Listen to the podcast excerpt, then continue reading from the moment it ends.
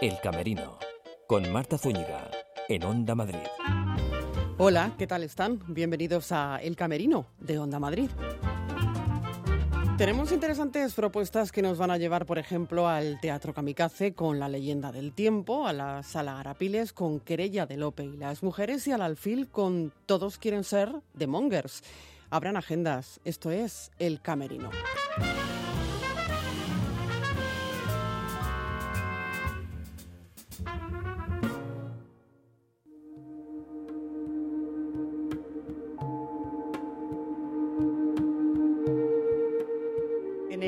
Kamikaze, la leyenda del tiempo. Y con Tony Galán estamos, eh, con el actor Tony Galán. Gracias por acoger al, equipo del Camerino en tu Camerino. Gracias, muchas gracias. Gracias a ti, Marta, por venir. Mm, la pregunta del millón, algo que no falte en este Camerino. En este Camerino nunca faltan eh, unas pastillitas de propóleo que venden en los herbolarios que son maravillosas. Vienes afónico y da lo mismo. Las masticas durante media hora y te quedas la garganta suave, suave, suave. Hombre, es que para hacer tantos personajes como los que haces en la leyenda del tiempo hace falta eso y mucho más, ¿no? Sí, sí, hay que venir preparadísimo, calentadísimo y con la mente muy abierta y muy despierto porque hay que ser hiper preciso con los miles de cambios que tenemos y con ese texto tan complejo que tenemos de Lorca. Vamos, que tendríamos que decirle a Darío Facal y a Carlota Ferrer que hicieran una otra obra con el otro mundo que hay, que sería entre cajas, ¿no, Tony? Hombre, sería divertido. Si los espectadores pudieran ver la obra de teatro que se desarrolla entre cajas y debajo del, escenario que tenemos sobre el escenario, acabarían alucinados de, lo que pasa ahí, porque, eh, bueno, tú ya viste la obra y viste que que tiene muchísimos elementos en juego en todo momento, estamos todo el rato prácticamente todos en escenario y el poco tiempo que pasamos fuera es para o cambiarnos o coger cosas que sacar o, y hay que estar hiper atento de que no se te olvide nada de, y de estar siempre fino, fino para salir a tiempo.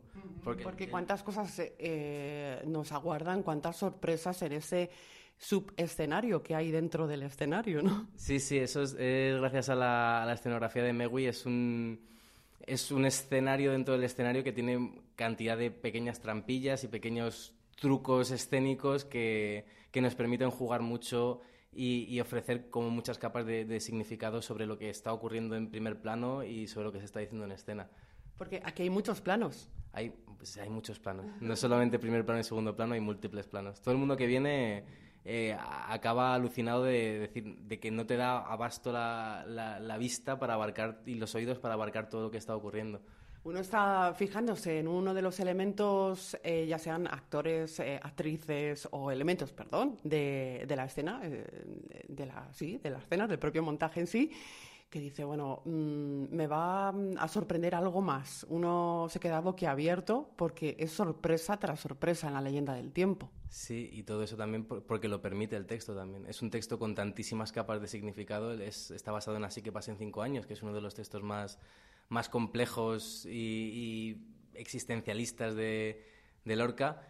Tiene cantidad, cantidad de simbolismo que, nos permite, siendo muy fieles al, al texto, ofrecer multitud de, interpretaciones escénicas, plásticas y, musicales sobre, sobre la escena, que es lo que nos permite eso, que sea una obra tan, tan explosiva como es. Una obra coral, además. Sí, sí, el equipo es fundamental. Somos seis actores, aunque parezca mentira, somos solo seis. Parece mentira que seáis solo seis.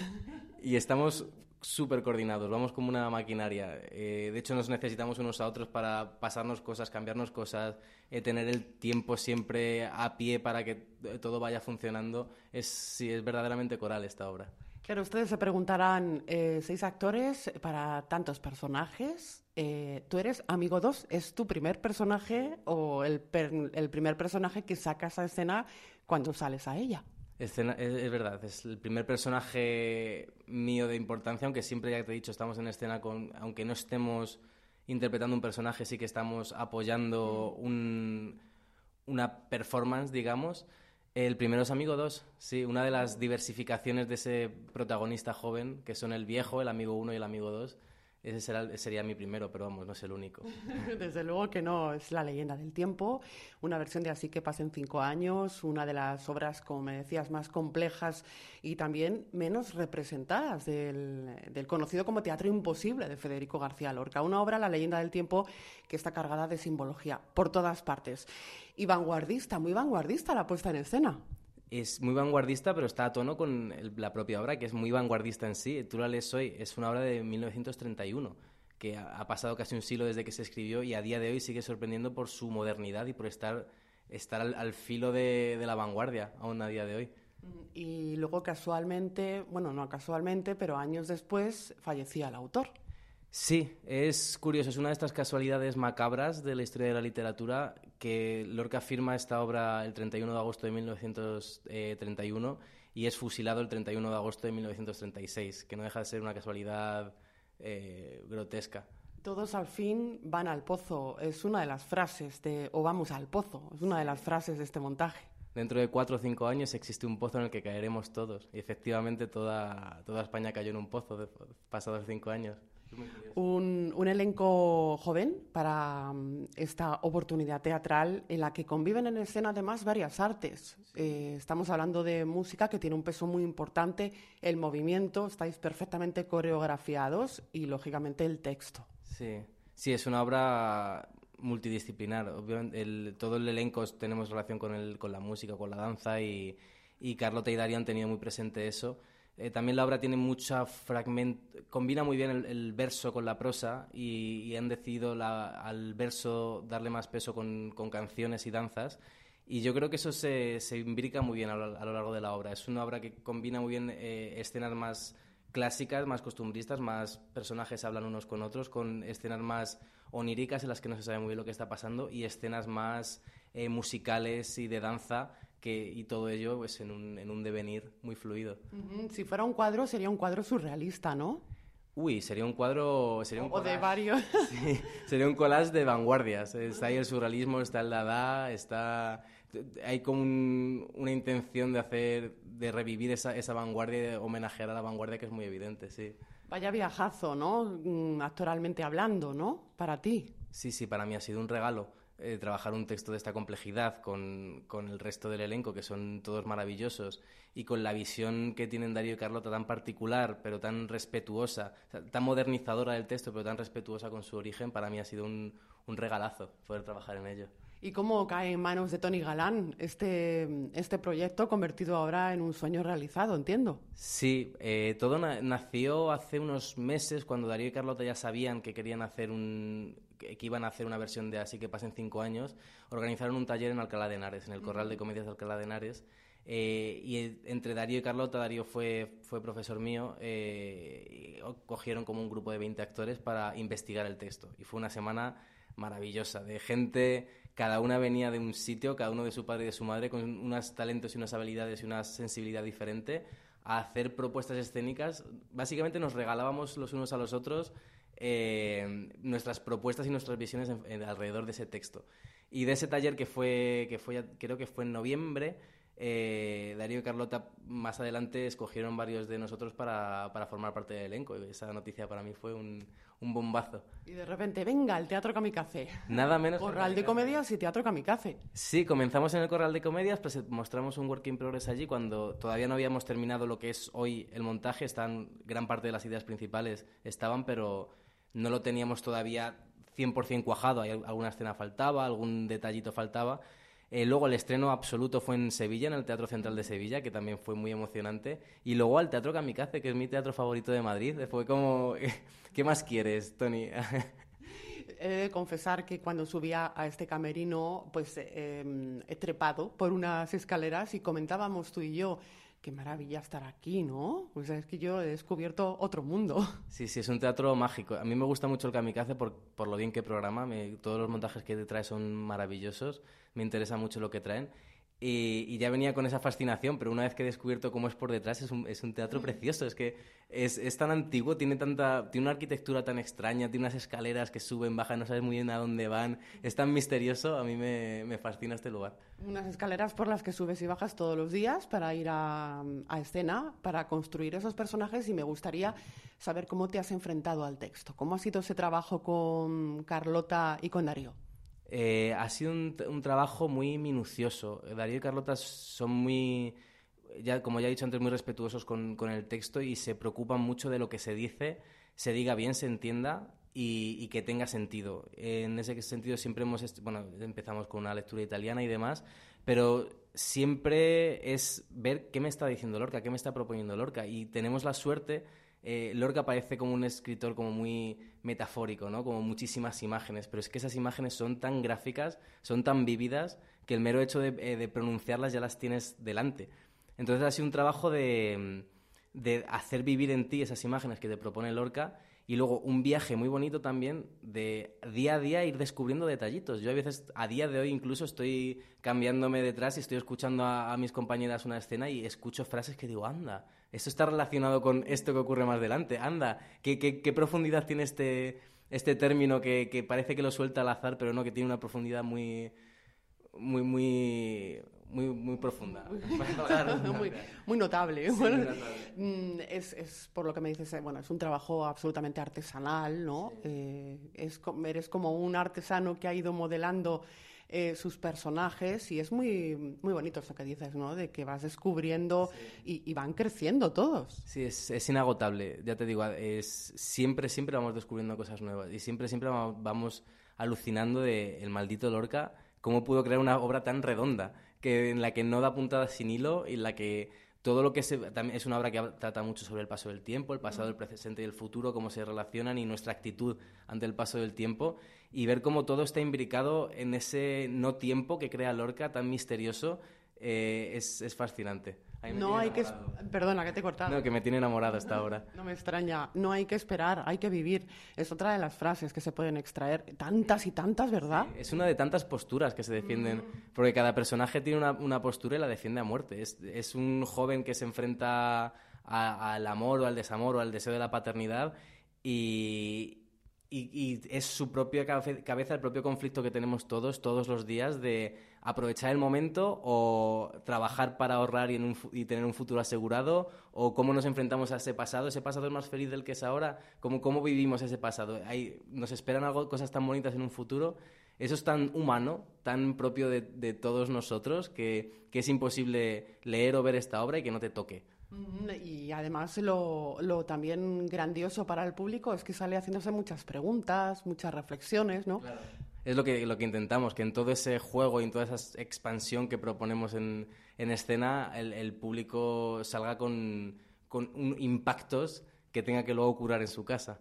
Y es un montaje, además, eh, que cuestiona los, los, roles convencionales, ¿no? De lo masculino y de lo femenino. Sí, han decidido eso, Darío y Carlota, de subvertir muchos de los roles y él, bueno, eh, mismamente el personaje de, del joven lo interpreta magníficamente Carmen Clement, que es eh, una mujer. Pero siempre eso, nos movemos en, esa, en ese terreno de no necesariamente, y menos hoy en día que ya estamos tan abiertos y tan, tan habituados a ver esa intersexualidad, no debería estar tan marcado eh, el rol de un hombre y el rol de una mujer. en, definitiva, este personaje sí que es un hombre, pero el, personaje, pero son dramas universales los que estamos viviendo. Entonces no importa tanto que, lo interprete un hombre o una mujer, sino que lo defienda con, esa humanidad. Porque es la leyenda del tiempo, que es un montaje que no, que no deben perderse, eh, en el que además el universo sonoro es muy inmersivo, ¿no? Sí, eso también ha sido un, regalo para mí ir descubriendo eh, la música que iba creando Álvaro es una persona tremendamente creativa y con un par de señales que le daba eh, que le daban Darío o Carlota iba, iba buscando sonidos, iba creando unos ecos y estabas en, los ensayos y, era genial. Cada, cada vez que pasabas esa escena había como unas resonancias distintas, había un fondo distinto, había un eco distinto y todo ese ese espacio sonoro que ha creado Álvaro es, es muy mágico y es, completamente necesario. Yo creo que, que sin, sin, ese entorno que crea él, eh, la obra sería completamente distinta. Vamos, que hay que repetir, eh, me refiero que mm, es de esas obras que apetece venir diferentes días porque cada uno va descubriendo cada vez que viene diferentes cosas, ¿no? Y diferentes eh, eh, momentos, diferentes simbologías. Es la leyenda del tiempo que no deben perderse en el Teatro Kamikaze y nosotros queremos dar las gracias a Tony Galán por habernos recibido en su camerino. Muchísimas gracias a vosotros, al camerino, por venir a mi camerino y por escucharnos hablar sobre esta obra. Que no os debéis perder, está hasta el 8 de marzo en el Kamikaze y esperamos que os guste. El Camerino, con Marta Zúñiga, en Onda Madrid. Hola Marta, qué casa tan bonita y acogedora con el frío que hace. Estoy encantada. Me puse en contacto con Modico, fabricantes de casas con estructura de acero, y se encargan de todo. Proyecto, financiación, construcción y en solo cuatro meses. ¿Y quiénes me has dicho que son? ¿Modico? Sí, Modico. Apunta, modico.es. Recuerda, Modico con K. ¿Clases de inglés telefónicas donde y cuando quieras desde 3 euros? ringteacher.com, tu profesor de inglés por teléfono. 91 186 33 33. Ya no hay excusas. Ahora te lo ponemos más fácil para que nos escuches siempre. Estamos en la app de Telemadrid, en la aplicación móvil de Radio Player España, en Alexa y en iTunes. Cuando tú quieras, donde tú quieras. Con la mejor calidad de sonido e información adicional. Cada día más fácil. Cada día más cerca de ti. Onda Madrid. 101.3 y 106 FM.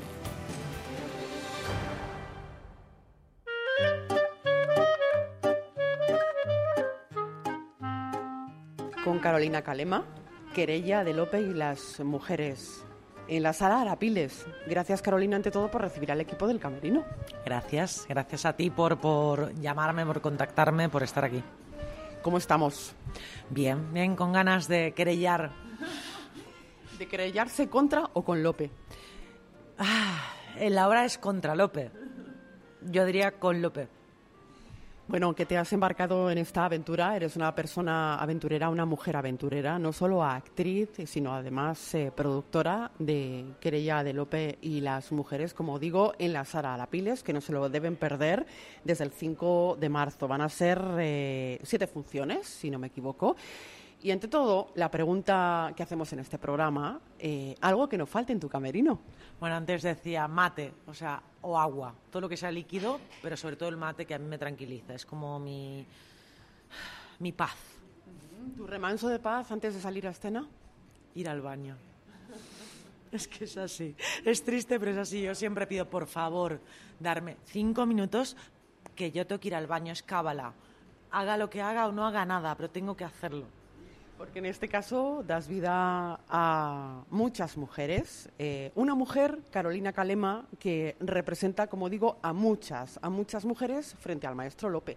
Sí, sí, sí. Bueno, aquí eh, lo que hacemos es una, una, actriz, en este caso soy yo, pero es una actriz atemporal que se encuentra en ese escenario y entonces se encuentra con Lope de Vega, con esos textos que ella elige y dice, ok, me he encontrado con esto, pues te voy a querellar.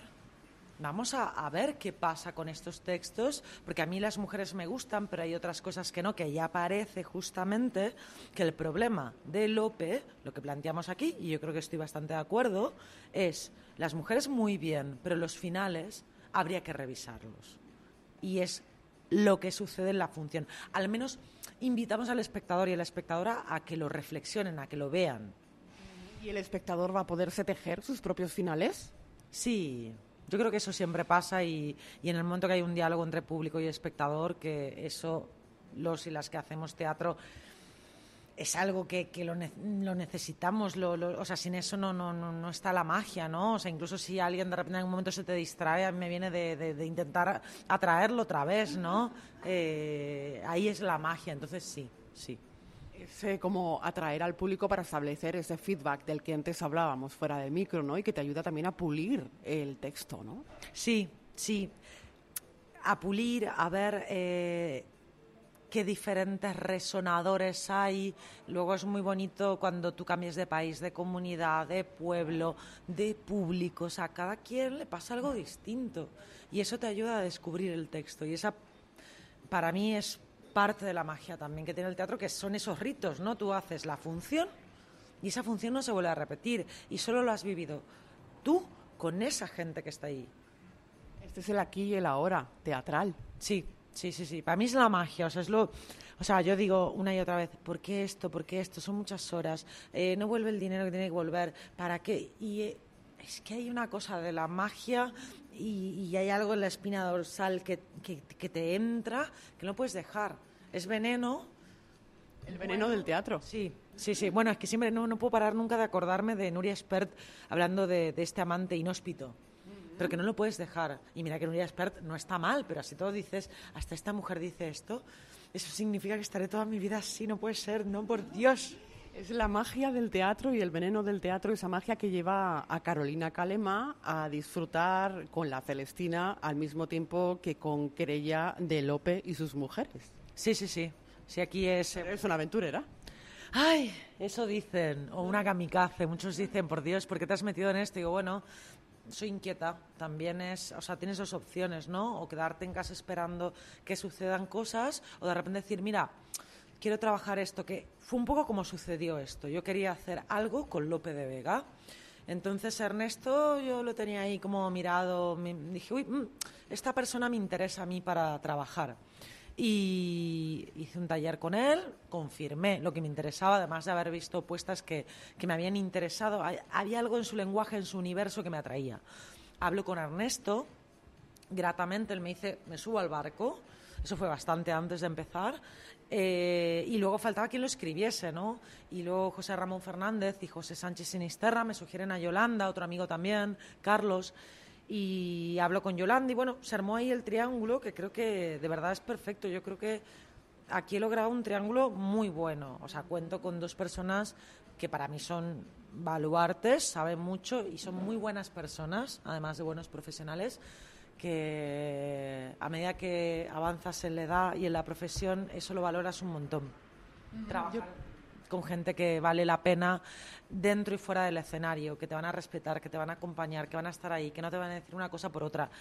Y que además, bueno, en fin, con Yolanda y con Ernesto yo ahí debo decir que es una maravilla. Ernesto Arias, Yolanda Pallín, Carolina Calema, tres puntos de vista, tres visiones diferentes eh, sobre la mesa para abordar este, esta historia a la que nos vamos a, mm, iba a decir, enfrentar los espectadores en Arapiles, en la sala Arapiles, a partir del eh, 5 de, de marzo, recordamos, en esas eh, siete funciones que, que no, que no deben perderse. Las mujeres eh, luchan por cambiar esos finales, estas eh, mujeres, eh, se va descubriendo que Lope amó a las mujeres y que se retrató, no sé si para lo bueno o para lo malo, Carolina, en ellas. Yo creo que hay ahí como varios juegos, ¿no? O sea, Lope pinta mujeres súper fuertes, que las hay muchas, como también hombres. Eh, el tema es que es como si él no lograse por su época darle coherencia a esas mujeres, ¿no? Está la inteligente, la sabia, no sé qué, y termina con un gándul y tú dices, bueno, vale, sigue pasando eso en la vida, pero como que hay algo que no me está cuadrando, ¿no? O de repente otra mujer se enamora de otra mujer y quizá como es la época que es y lo hubiesen, vamos, mínimo lo hubiesen metido en la cárcel. Entonces arregla el final de otra manera. Si es verdad que en este aquí y ahora podemos revisar esos finales y, y a mí me interesa seguir poniendo en valor el arte de Lope, pero revisar los finales.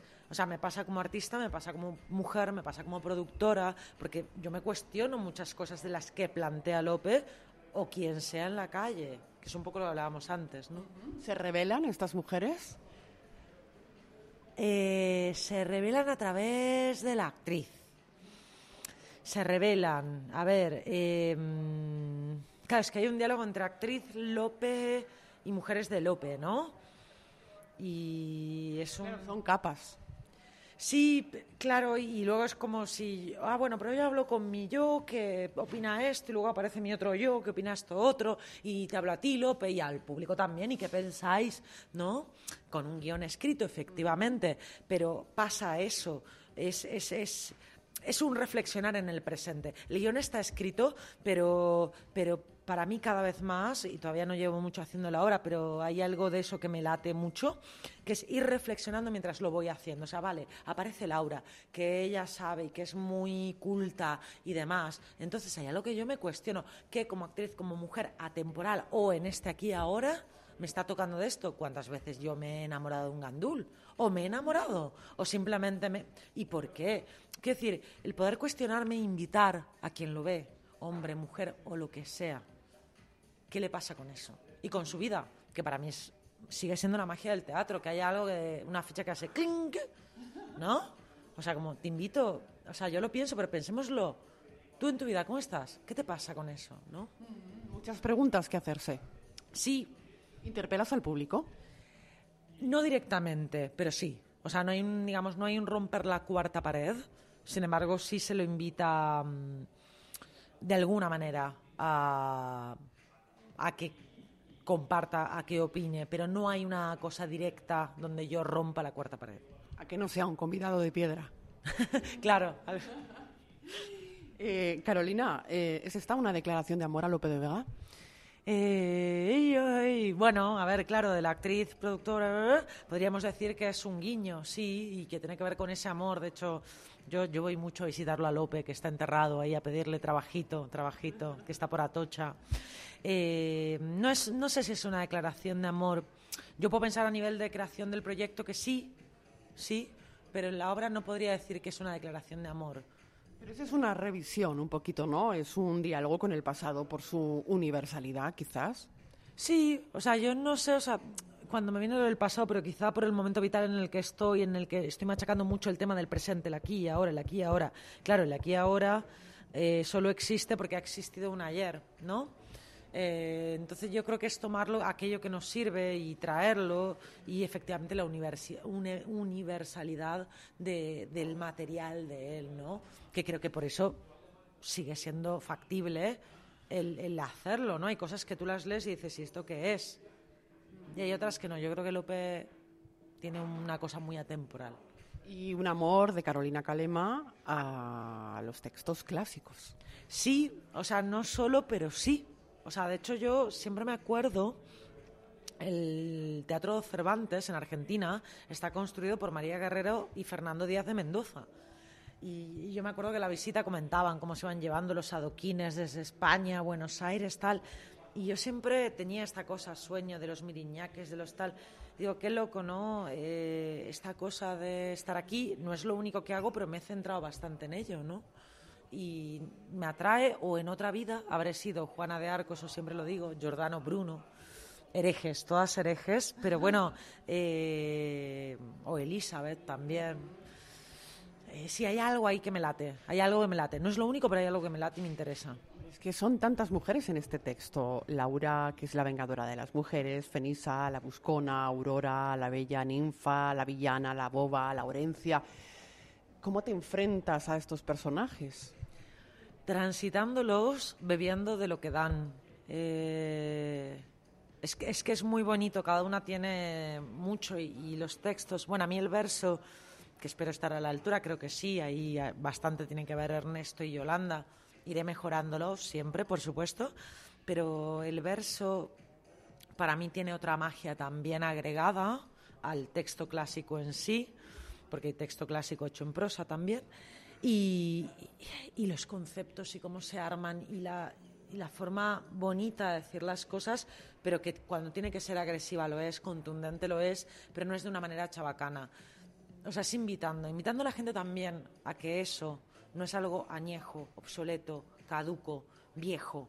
Para mí eso también es importante con los clásicos o sea, saber que vean, mira, tú, escúchalo, eres joven, te va a traer. No pienses que porque, ser un, porque es un libro del 1400 o posterior en este caso, te va a caer mal y es viejo. Entonces hay algo de eso que también me gusta. No es enfrentarme, es, es beberlo, nutrir, interiorizarlo. Sí, nutrirme de ello para, para, bueno, escupirlo es una palabra fea, pero para compartirlo ¿no? con la gente y darle que tengan curiosidad de leer Lope, de, leer más clásicos.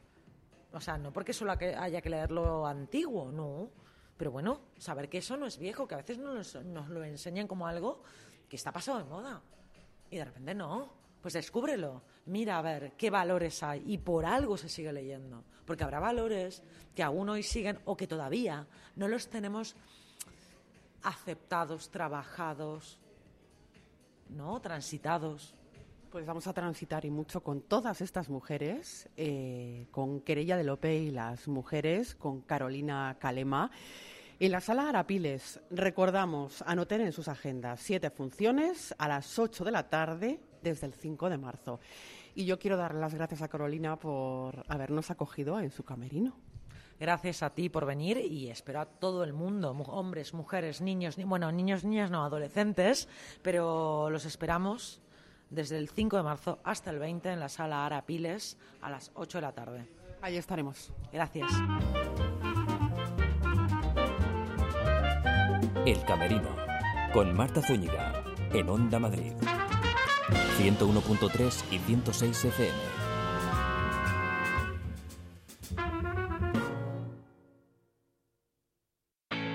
Materialescolar.es, tu papelería online todo el año. Con más de 48.000 productos tienes todo lo que necesitas. Te ahorrarás mucho porque garantizamos un precio mínimo. Además, te lo mandamos siempre gratis y en 24 horas. Ir al cole ahora es más guay. Materialescolar.es, tu papelería online todo el año. Hola Marta, qué casa tan bonita y acogedora con el frío que hace. Estoy encantada. Me puse en contacto con Modico, fabricantes de casas con estructura de acero, y se encargan de todo. Proyecto, financiación, construcción y en solo cuatro meses. ¿Y quiénes me has dicho que son? ¿Modico? Sí, Modico. Apunta, modico.es. Recuerda, Modico con K. ¿Clases de inglés telefónicas donde y cuando quieras desde 3 euros? ringteacher.com, tu profesor de inglés por teléfono. 91 186 33 33.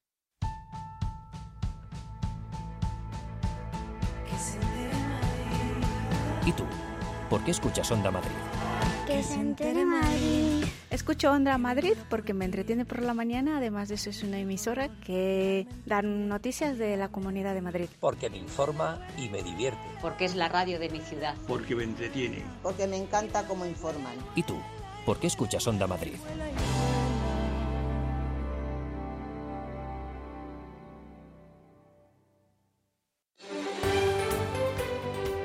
Esto es Onda Madrid, 101.3 y 106 FM.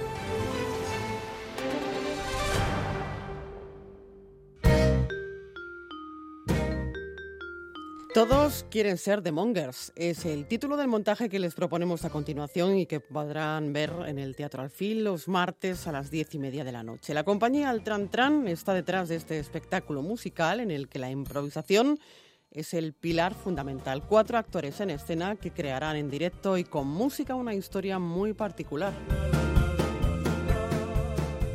Saludamos aquí en el camerino de Onda Madrid a Daniel Sota. Bienvenido. Hola, ¿qué tal? ¿Cómo estáis? Muy bien. ¿Y tú qué tal? Muy bien, estupendo, la verdad. Y Antonio Turuta, bienvenido. Muy buenas. ¿Y tú cómo estás? Pues estupendamente. Vamos, muy bien. Bueno, tenemos una pregunta siempre obligada en este programa. Eh, os la imaginaréis eh, por el título, que es el camerino. Es eh, algo que no falte en el vuestro. Algo que no falte en vuestro camerino aparte de esa energía que derrocháis en escena. Mm, por mi Os he pillado, ¿eh? Por mi parte, un chupito de romiel. Ajá, para la voz. para la voz y para el alma. y, y, en tu caso. Si tengo que ser sincero, mm, me ha venido a la mente lo mismo que a él. Ajá, bueno, o sea, que compartís. No sé si compartís eh, camerino. Compartimos camerino y botella. Bueno. y así salís a, a, escena con esa energía. Estamos hablando de Todos quieren ser de Mongers. Estamos hablando de una comedia musical sobre una banda sonora muy concreta, ¿no, Dani? Sí, en, mm, serían tres amigos, tres amigos de, de, un barrio y que por diferentes circunstancias acaban en, en, la cárcel y dentro de la cárcel deciden que van a formar una banda de una banda, lo que sería una boy band. Uh -huh. sí. eh... Lo más parecido a una boy band eh, barrio bajera. Uh -huh. sí. ¿Y cómo se os ocurre esta idea? Bueno, porque nos hemos criado también nosotros tres en un barrio así, hemos visto eh, lo que tiene el barrio bajo y los personajes que se crean ahí son maravillosos y hemos exprimido todo eso al máximo. O sea, se puede decir que al Tran Tran eh, bebe mucho de, de, observar ¿no? lo que ocurre alrededor. Yo creo que sí, que sin duda somos, somos bastante boyer de la vida. Eh, The Mongers, eh, todos quieren ser The Mongers, es una comedia musical donde cabe sobre todo la improvisación. Esto significa que si un día uno va al teatro al fil a veros y al día siguiente quiere repetir, se va a encontrar con una función completamente diferente. Habitualmente para todos los actores todas las funciones son diferentes, pero en este caso vuestro aún más, ¿no? Sí, porque eh, nosotros digamos que tiene la obra tiene una dramaturgia, mm, pero improvisamos tanto las canciones como las escenas teatrales y los textos, claro. Entonces pero- cada día se pueden encontrar pues con eh, diferentes eh, sorpresas. Pero esto es como un salto al vacío. O sea, si ya es difícil, lo digo yo, que no tengo ni idea de música y mucho menos de subirme a un escenario. Pero si ya de, de por sí es eh, difícil eh, improvisar un texto, improvisar una música. Bueno, sí, la verdad que sí que es un, un salto ahí, un precipicio, pero es que yo creo que eso precisamente es lo que a nosotros nos pone, ¿no? O sea, el- el- esa adrenalina de, de subir sin saber lo que va a pasar y el público, la verdad, que reacciona a todo eso de una manera súper guay, ¿no? Como espectadores también que vamos nosotros a muchas obras, es un flipe ver improvisación por eso, ¿no? Por la magia que tiene. ¿Y dónde está mm, la- el secreto, la magia de una buena improvisación? Quizá en una base concreta, en, a- en armar un, un tronco de árbol, digamos. Yo creo que la, la magia en sí misma eh, eh, precisamente es, eh, aunque es el que sea improvisada, ¿no? Eh, esa parte que, que no sabe muy bien qué va a pasar, simplemente tienes una idea y la vas desarrollando. Hay que decir también que todo esto viene de un entrenamiento mm, pues que, que llevamos haciéndolo también, llevamos ya 12 años como compañía y como siempre decimos en la improvisación, ¿no? No se, no se puede ensayar, sí que se puede entrenar Para que, bueno, pues para que no quedarte en blanco, que las letras fluyan, que sea divertida, que rime, que, que tenga musicalidad, que reúnan todas esas cosas. Y en este caso, ¿quién, quién da el paso? Eh, es el público, ¿no? Eh, ¿Cómo lo hacéis? Eh, ¿Repartís eh, papeles o mm, cómo Sí, lo hacéis? Pues repartimos unas tarjetas y les hacemos tres preguntas al público y nosotros durante la obra las vamos sacando mm, y, y según lo que ellos hayan escrito pues van saliendo las escenas de una manera o de otra. Y bueno, Mm, Aparte de las tarjetas, también hay momentos en los que preguntamos directamente a, a- a público. Y bueno, esto es una cosa ya que, que es desde la improvisación, ¿no? De, de la improvisación teatral. Y al público le gusta mucho porque siente que participa ¿no? Claro. de la obra y que de alguna manera también son dramaturgos de lo que está pasando. Sois expertos en romper la cuarta pared. Para vosotros la cuarta pared no existe. Está el escenario y el público que está ahí y vosotros interpeláis al público. se basa en eso, en romperla todo el rato, ¿no? En- en Ujú. nuestro, nuestras obras se basan en eso, en directamente romperla del todo. Eh, ¿Quién da la idea para crear esa banda sonora? Es decir, entiendo que hay diferentes estilos musicales a lo largo de toda la obra, ¿no? ¿Quién da esa idea? ¿El público? ¿O a vosotros, según las propuestas que os lanza el público, decís, a esto le conviene un rap, por ejemplo, si me ocurre? En este espectáculo en concreto, eh, ¿En todos quieren ser de Mongers? Sí, tenemos siete espectáculos que ya vienen de atrás. En, en Todos quieren ser de Mongers, las músicas en sí mismas, lo que son las bases musicales, eh, ya están fijadas. Lo que improvisamos son las letras dentro de esa, de esa base musical. Las bases musicales nos las ha hecho eh, nuestro amigo Tuli, Ajá, Ignacio Villamor, sí. y mm, pues como es un maestro eh, ha ejecutado unas, unas bases súper divertidas Mm, son diferentes bases.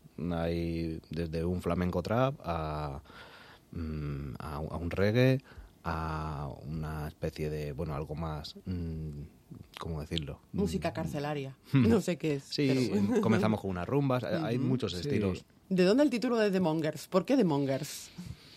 Uf, pues a ver, es, es un poco controvertido, ¿no? Pero mm, yo creo que es una palabra popular, ¿no? De aquí Mm. el, el- pues igual que uno se dice tronco, colega o no sé qué, pues monger es un poco más despectivo, pero es una cosa muy de barrio, de ¿qué dice monger? No sé qué, tú estás monger. Eh, mm, En verdad es una cosa que tampoco se sabe de dónde viene, pero Ujú. nosotros lo hemos escuchado de toda la vida en el barrio y, y- y de ahí nos salió, ¿no? Un poco reírnos de nosotros mismos. ¿Y al Tran Tran cómo se crea? pues al Tran ¿Cómo Tran nace? Vamos na- a hacer un poquito de historia. Sí, bueno, Altantran nace eh, quizá de una inquietud de, de querer cantar y, y hacer canciones, eh, pero varios de Altantran, bueno, yo me incluyo en, en eso, en, en esos orígenes, ¿no? En el que yo no sabía mm, ni cantar, ni tocar la guitarra, ni hacer... Entonces, pues bueno, empezábamos a improvisar canciones. Al no poder cantar una canción pues, de cualquier grupo que, que nos gustara, eh, empezábamos a inventárnoslas a partir de ahí nos empezamos a juntar con más gente. Eh, empezamos a eh, un día en la Casa de los Jacintos, que es una asociación cultural que hay en Madrid, Ujú. eh, pues decidimos eh, eh, eh, explicar esta idea y juntarnos varias personas. Al principio éramos 11 y, y pues nos juntábamos allí a improvisar canciones. Mm. Como algunos veníamos de la improvisación teatral y otros sí que eran músicos profesionales, como, como Antonio o como el, el Pau, o, eh, más gente que, que estaba allí en esos orígenes, eh, decidimos hacer por un lado los actores, por un lado los músicos y juntarnos, ¿no? Y cantar, improvisar canciones, eh, improvisar también escenas teatrales. Entiendo que es eh, muy necesaria la versatilidad en vuestro caso, ¿no? Porque tocáis todos los palos, eh, el humor, el texto, la música, por eso digo el texto, el teatro. Parecéis hombres del Renacimiento. Bueno, en realidad somos versátiles como, como grupo. Algunos se nos Mm. da mejor una cosa, otros... y- pero cuando... Os complementáis. Cuando estamos juntos nos complementamos, ¿no? Y es cuando nos dice la gente, joder, qué bien, qué, qué- qué- qué buen tándem hacéis, ¿no? Y es por eso, ¿no? Porque a lo mejor yo pues canto más, eh, ellos son mejores actores, eh, o él toca un instrumento y yo no. O sea, bueno, que eh, ahí nos hacemos una piña buena. Sí, yo creo que ese ha sido uno de los grandes aciertos ¿no? del Tantran. Cada uno exprimir su, su, su talento, su, recurso más potente Claro. y juntarnos y de verdad compenetrarnos en, en ese aspecto. Y creo que la gente cuando nos ve nos lo dice, es algo que sí nos dice mucho. Os- De- y, y curiosidades, os han tenido que pasar muchas cosas, ¿no? Que os hayan propuesto cosas descabelladas, ¿no? En los, o- Sí, sí, ¿no? claro. ¿Algo que se pueda contar, que se pueda decir hasta ahora? Mm, Bueno, nos han pasado mil cosas, de- desde que nos proponga el público cosas sobre un personaje famoso y el personaje estar allí. Eh, No me digas. Y de repente, claro, eso es, pues tú te vienes arriba, pero de repente el personaje está allí y es como un poco Y incómodo. subí a escena y... O, o yo que sé, se empiezan a reír de algo, pues de, pues de una persona ciega y de repente hay un ciego en la sala que está, que está en la obra, ¿no? ¿Eso os ha Y el- pasado? sí, nos pasó en el Teatro Alfil, de hecho, una vez, y el, eh, todo el mundo se quedó como en silencio y el que se reía era él, precisamente. Entonces eso, eso nos encantó, ¿no? Que, que, bueno, pues que no se tomara mal ningún chiste, ¿no? Sino que él, él mismo se reía de, de ese chiste. Mm, hemos, eh, yo también una de las, de las vivencias así más bonitas con el Tantran ha sido ir a la cárcel a, precisamente a, a actuar, ¿no? Que creo que este espectáculo también de alguna manera nace de, de esas veces que hemos ido a la cárcel. Ha sido un mundo que, nos atrae porque, bueno, tristemente en el barrio todos tenemos algún colega que ha acabado allí y, el haber ido nosotros interesarnos por actuar en la cárcel y, hacer una, una función con ese, con ese público creo que fue una experiencia bonita para todos. De hecho, la hemos repetido varias veces y, Y la vais a y lo repetir. volveremos a hacer, claro. Sí, desde luego que cuando entras allí y sin haber pisado nunca por, por problemas legales, cuando entras por primera vez, la verdad que te eh, empatizas un montón con la gente que está allí viviendo, porque eso es, tienen un micromundo allí montado que desde fuera, o sea, los que estamos fuera no, no lo sabemos realmente, pero cuando entras allí eso es un alucine, Ujú. es otro planeta. Y empatizas mucho y la verdad que necesitan bastante que, que, pues un poco de apoyo y cuando vas a actuar, la verdad que les das la vida. Ellos están allí aburridos mm, de todas las maneras. Les dais eh, la vida de esta manera que sabéis hacer eh, y que hacéis muy bien, que domináis, eh, porque incluso tenéis vuestra propia escuela de improvisación, ¿no? Sí, bueno, colaboramos sobre todo con muchas escuelas eh, de aquí de Madrid. También hacemos muchos cursos fuera con otras escuelas porque, bueno, pues la improvisación ha crecido mucho Ujú. y, y, pues bueno, somos colaboradores de con Impro Madrid Teatro, Ujú. con, con Carambur, con, bueno, y sobre todo con prácticamente casi todas las escuelas de que hay en España hemos, hemos podido ir. Eh, es algo bonito la improvisación porque puedes actuar con, con gente que, que a lo mejor no has entrenado a diario, pero que bueno, como todo se rige con unas normas que si, que si se respetan y se conocen, pues es, es bonito poder actuar con, con tiene, gente. Tiene un lenguaje universal la impro, ¿no? Yo lo hago el símil con el flamenco, ¿no? Que un guitarrista y un cantador de cualquier sitio pueden darse un concierto entero sin conocerse. Y en la impro pasa un poco, puedes actuar con alguien que no conoce de nada y tú puedes estar dos horas actuando ante un público. Cierto, es un lenguaje, un Mm. lenguaje universal como lo es, por ejemplo, la música también. Claro. sí. Eh, vamos a recordar que vais a estar todos los eh, martes a las diez y media en el Teatro Alfil, eh, que no se deben perder, eh, todos quieren ser eh, The Mongers. Vam- Vamos a saludar a todo el elenco. Vamos a recordar quiénes estáis en, en el elenco, aparte de vosotros, Ángel Cantizani e Ignacio Villamor. Sí. Vale, les vamos a mandar un saludo desde aquí. Hombre. Un saludo muy fuerte. También un saludo muy grande a, a- a Ignacio, A Ignacio López. Ah, y a Ignacio Tuli, López, que nos, Tuli. Y a Tuli. Y a Tuli. Ignacio López ha sido nuestro director, eh, Ujú, que es nos ha dirigido la obra y, y, bueno, sobre todo, bueno, en realidad a todos, ¿no? A Tatiana Sí. eh, Xavier nos ha hecho el vestuario. em, A Fercho que nos ha hecho, Fercho nos ha eh, hecho la escenografía. la escenografía. Que un placer que, que- que hayan colaborado en esta obra gente tan grande Mm. que nos ha apoyado y joder, Y nuestros técnicos también, que vienen fijos, eh, Mariano Zabaleta, son Pablo.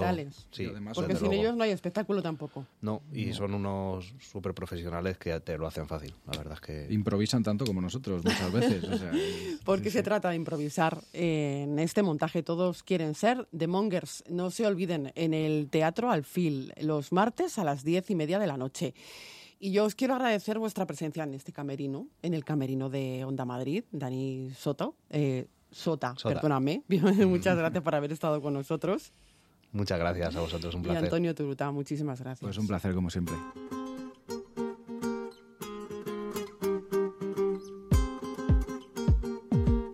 Pues hasta aquí una nueva edición de este rincón dedicado a las artes escénicas. En la realización técnica ha estado José Luis Machuca, Marta Zúñiga, les abrió el camerino.